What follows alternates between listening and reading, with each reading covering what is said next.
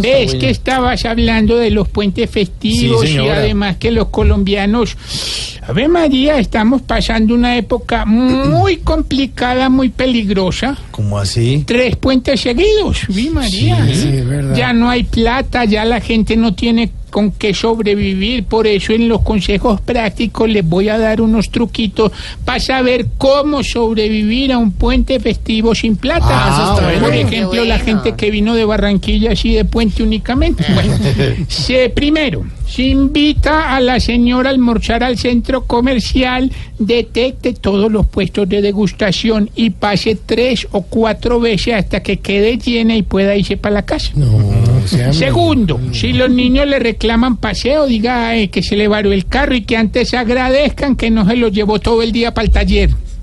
Tercero, si usted es una mujer soltera, acéptele la invitación a todos los que le hablan por Facebook.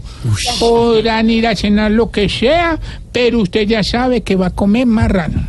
Y cuarto, aplíquele a la familia lo que aplica a María Fernanda Cabal, que no se van a pasear hasta que no encuentre un libro que diga que la Unión Soviética hace parte de la ONU.